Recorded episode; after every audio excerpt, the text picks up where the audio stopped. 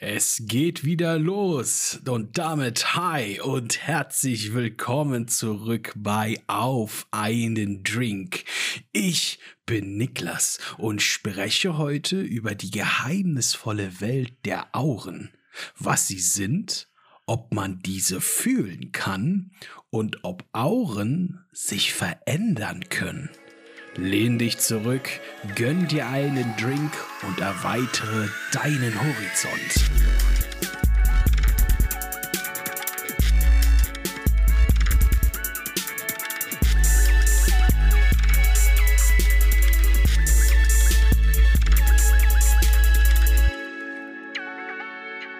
Hallo ihr Lieben und willkommen zurück zu einer neuen Episode von Auf einen Drink.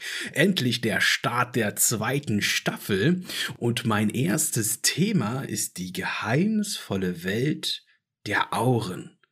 Das Thema Aura hat für mich eine recht ja, mystische Symbolik. Das kommt daher, weil man eine Aura weder sehen noch wissenschaftlich richtig messen kann. Wie ihr sicherlich wisst, versuche ich die Dinge auch immer auf naturwissenschaftliche Art und Weise anzugehen. Allerdings ist das hier doch etwas schwierig, Daten dazu zu erhalten oder irgendwie festzustellen. Aus eigener Erfahrung allerdings kann ich euch sagen, dass ich schon sehr daran glaube, dass Menschen und andere Lebewesen eine Aura umgibt. Zudem habe ich in meinem Leben, so denke ich, äh, so eine Art Gespür bekommen, wenn sich Auren verändern oder auch anfühlen. Es ist ein bisschen schwer zu beschreiben. Ich habe zum Beispiel mal eine oder die Situation erlebt, in denen sich eine Aura, so nenne ich es jetzt mal, so wird es aber auch sein, verändert hat. Besonders intensiv hatte ich das mal vor einigen Jahren erlebt, wenn man Leute trifft, die Hintergedanken haben. Ja, so nenne ich das jetzt mal. Du begegnest zum Beispiel einer Person, einem alten Schulfreund oder einer alten Schulfreundin. Ihr unterhaltet euch und die Atmosphäre ist ja recht entspannt, vielleicht sogar sehr positiv und ihr redet über die verschiedensten Dinge und irgendwann stellt dein Gegenüber seltsame Fragen. Ja, vielleicht so nach deinen Bedürfnissen, deiner Zukunft, vielleicht auch nach deinem Beruf oder nach deinem Einkommen. Und das Gespräch entwickelt sich immer mehr und mehr in eine Richtung, die du nicht willst. Oder zumindest in unbekannte Bereiche, in denen du dich vielleicht auch nicht wirklich auskennst. Das kennst du bestimmt, wenn man so das Gefühl hat, die Kontrolle über ein Gespräch mit dieser Person oder mit generell mit Personen zu verlieren oder sich vielleicht von dieser Person auch irgendwie hinreißen lässt ich merke dann immer ganz deutlich, wie diese positive Aura, die so am Anfang geherrscht hat, sich verändert oder vielleicht, um das mal etwas zu dramatologisieren, verfinstert. Ich merke, dass es hier nicht mehr um diese gute alte Zeit geht, so ein bisschen Smalltalk oder so eine unbekümmerte Unterhaltung etc. geht, sondern dass mein Gegenüber ja, diese Hintergedanken hat, etwas von mir möchte oder irgendeinen Nutzen aus mir ziehen will. Aus eigener Erfahrung kann ich dir denn auch sagen, dass ich zwar solche Situationen mal erlebt habe, die aber nie wirklich bösartig ausgeufert sind. Trotzdem, wenn du dieser Person die Möglichkeit gibst, diesen Hintergedanken zu erfüllen oder ja, dass, dass das Ziel damit erreicht wird, sich diese Person nach dem Gespräch, nach eurem Treffen, sich nie wieder bei dir melden wird. Ist egal, was für Versprechungen er macht. Ja, es ist so ganz klassisch ausgenutzt worden, ne? Eigentlich schon. Aber hier merke ich, hatte ich ja gerade eben gesagt, wie sich diese Aura, die ja alles umgeben hat, so sich ins Ungemütliche und so Negative gewandelt hat. Das ist für mich eine Aura, die Menschen und auch Situationen umgibt. Sie ist nicht messbar, aber fühlbar. währenddessen ich das hier gerade so erzählt habe, musste ich gerade an einen Spruch aus dem Film Rogue One denken.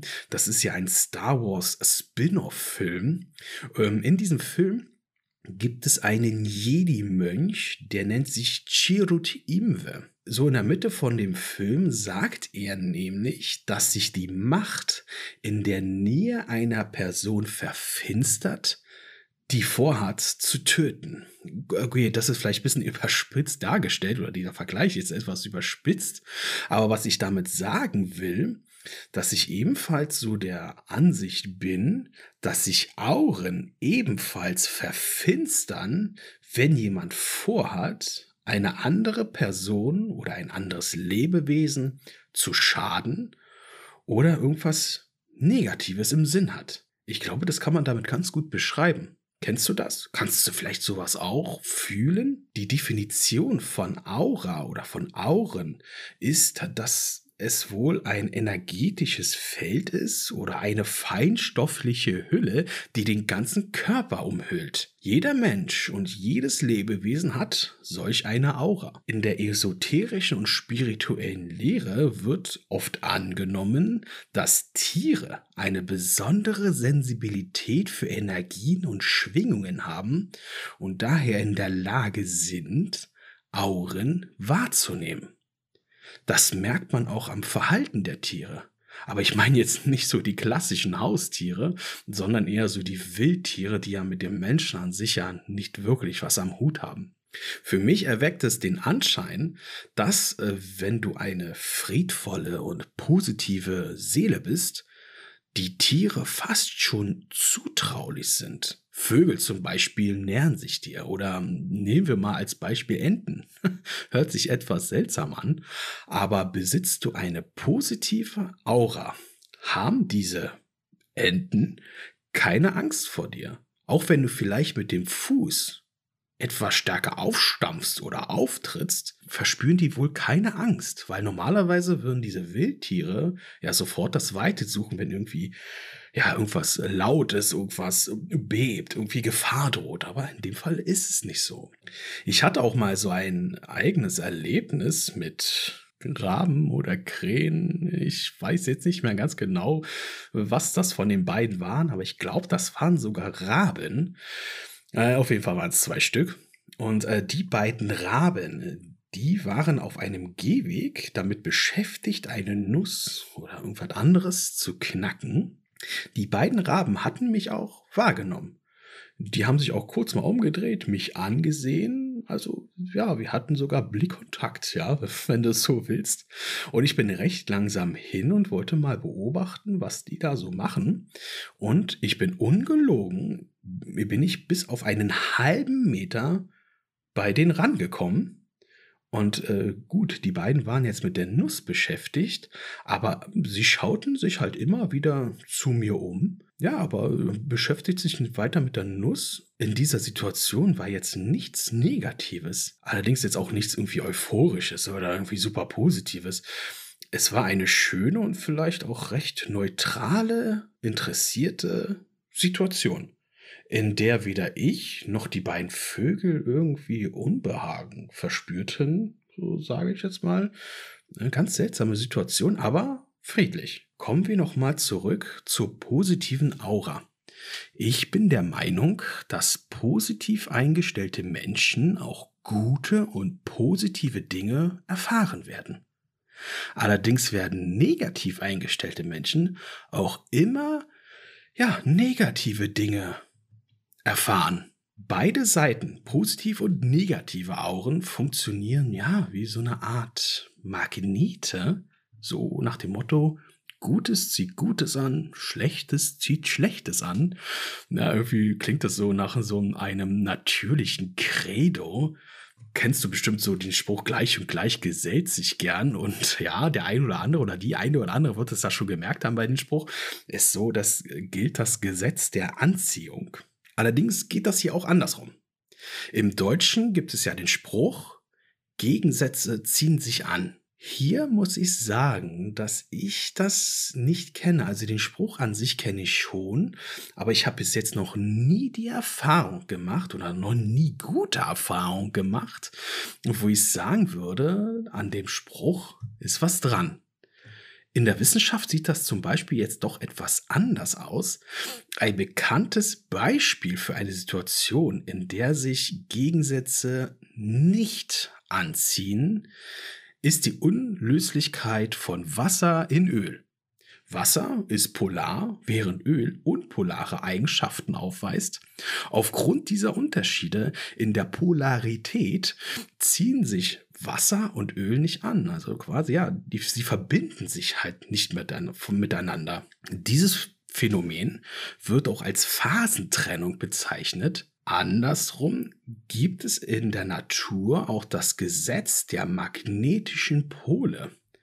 Dieses Gesetz besagt, dass sich gleichnamige Pole abstoßen, also in dem Fall gleich und gleich gesellt sich nicht gern und äh, unterschiedliche Pole äh, oder Gegensätze, die ziehen sich wiederum an. Und hier würde der Spruch Gegensätze ziehen sich an, ja, zutreffen. Ist aber auch nur wissenschaftlich natürlich. Bei Personen und bei Menschen kann ich das jetzt erstmal nicht so sagen. Allerdings ist das auch alles natürlich eine persönliche Ansichtssache. Ich denke, es ist immer wichtig zu bedenken, dass die Energie, die eine Person ausstrahlt, nicht nur von seiner äußeren Aura oder Energie abhängt, sondern auch von seiner inneren Einstellung, den Überzeugungen und auch Verhaltensweisen. Es ist möglich, dass Menschen mit einer positiven Grundeinstellung bewusstere Entscheidungen treffen, optimistischer sind und sich in einer Weise verhalten, die auch positive Ergebnisse fördert. Ja, das kann man, glaube ich, so sagen. Das gleiche gilt natürlich auch für Menschen mit einer recht negativen Einstellung, die möglicherweise, na, das heißt möglicherweise weniger optimistisch äh, sind und Verhaltensweisen zeigen, die dann auch eher zu negativen Ergebnissen führen können.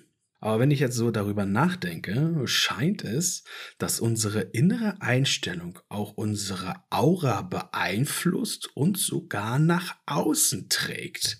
Und da stellt sich mir eine Frage. Wenn man eine negative Person oder eine negative Einstellung hat, kann daraus doch keine positive Aura erzeugt werden, oder? Ich meine, das ist eine interessante Frage, auf die ich gerade keine Antwort habe. Hm. Im Großen und Ganzen können wir aber sicherlich sagen, dass wir auch selbst die Verantwortung für unsere innere Einstellung und Energie tragen. Indem wir an uns arbeiten, negative Gedanken und Emotionen hm, transformieren und bewusstere Entscheidungen treffen, können wir ja, unsere positive Aura oder unsere Aura positiv beeinflussen. Es ist auch wichtig, finde ich, achtsam zu sein und sich immer wieder selbst zu reflektieren, ja, selbst zu hinterfragen, einen kritischen Blick auf sich selbst zu werfen und unsere Wahrnehmungen, klingt zwar ein bisschen doof, aber ja, zu aktualisieren weil äh, ja, um eventuelle negative Muster zu erkennen und ja, positive Veränderungen vorzunehmen. Negative Vibes, ich weiß jetzt nicht, wie ich das anders nennen soll, kommen ja oft versteckt, so wie ein Wolfs im Schafspelz oder ohne dass wir das am Anfang so richtig bemerken.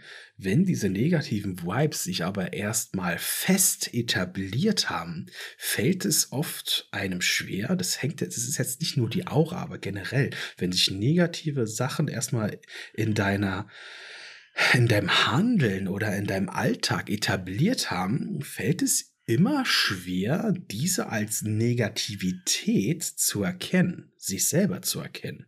Ich denke, dass da so ein Freund oder ein Partner, der so einen objektiven Blick hat, sicherlich sehr hilfreich sein würde und äh, ja, diese, diese negativen Vibes vielleicht auch aufzeigen könnte. Wissenschaftlich gesehen Sind Auren ja eine reine Interpretationssache oder eine persönliche Erfahrung oder Überzeugung?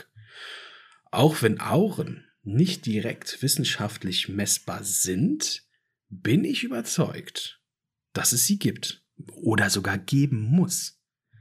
Sie mögen zwar im mystischen Bereich angesiedelt sein, aber sie sind ein Teil der reichen Vielfalt und Komplexität der menschlichen Erfahrung. Aber wie ist denn deine Erfahrung bei Auren oder zu Auren? Hast du vielleicht schon ähnliche Erlebnisse gehabt? Arbeitest du vielleicht auch mit Auren in deinem Alltag? Das soll es erstmal wieder gewesen sein, meine Lieben. Ich danke dir, äh, dass du hier reingeschaltet hast. Ich danke euch, dass ihr hier wieder reingeschaltet habt. Äh, wenn euch die Folge gefallen hat, teilt sie bitte mit euren Freunden, mit eurer Familie und mit Menschen, die sich ebenfalls für diese Themen interessieren. Und ich würde mich sehr freuen, wenn du nächste Woche schon wieder reinschaltest. Ähm, hab bis dahin eine schöne Zeit. Bis dann. Tschüss.